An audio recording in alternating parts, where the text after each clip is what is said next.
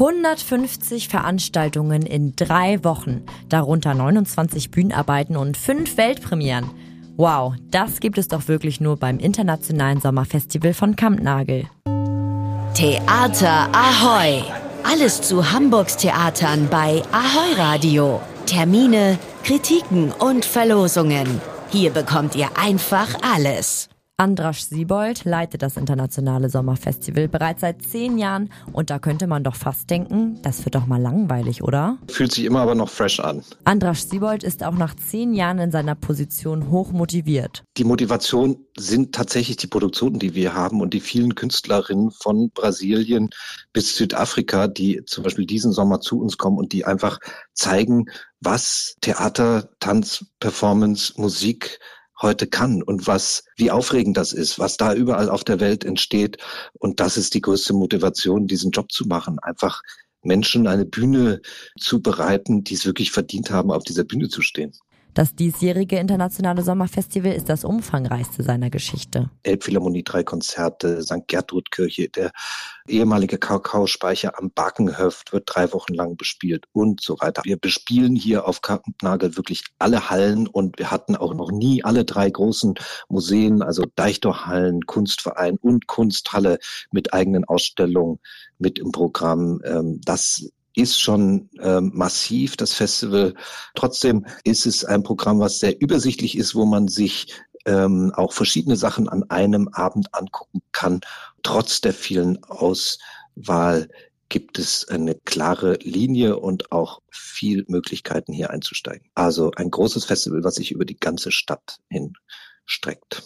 Eine der 29 Bühnenarbeiten ist Josse Junior. Hierzu habe ich mit dem Choreograf und Performancekünstler Ahilan Ratnamohan gesprochen. Er hat sri lankisch, tamilisch, australische Wurzeln und ist als Profifußballer nach Europa gekommen. Er hat sich aber jetzt dem Theater zugewandt. Josse Junior ist eine Produktion, die er mit dem Fußballer Etuve Bright Jr. und dem Schauspieler Josse Depot zusammen entwickelt hat. Junior ist ebenfalls mit dem Traum einer Fußballkarriere nach Europa gekommen. Damit sowie mit seiner Migrationsgeschichte setzen sich nun Junior selbst, Depot und Ratna Mohan auf der Bühne auseinander. Also es gibt drei Leute auf der Bühne, wovon zwei ursprünglich Fußballer sind und eine ist ein ziemlich berühmter Schauspieler und auch dabei. Zwei haben die niederländische Sprache gelernt und der, der andere, ja, das ist eine Muttersprache. Es gibt Teile, die auf Englisch gesprochen äh, sind und dann gibt es andere Teile, die auf Niederländisch sind, auch mit Untertitel. Und Daneben fangen wir auch an, um Fußballbewegungen zu untersuchen, um diese Intersektion zwischen Bewegung und Sprache auch ab und zu zu ja, interrogieren und zusammen zu kombinieren. Es entsteht eine sensible Auseinandersetzung mit europäischen Machtverhältnissen, Sprache, Aufstiegsversprechen des Fußballs und Integration. Es geht natürlich über Integration, aber für mich geht es viel weiter. Es ist auch, es ist auch eine Frage an die lokale Leute, wie erfahrt man seine eigene Sprache und was bedeutet das für eine, äh, um diese Sprache zu hören äh, aus dem Mund von einer, ja, eine Fremde oder jemand, der gerade angekommen ist.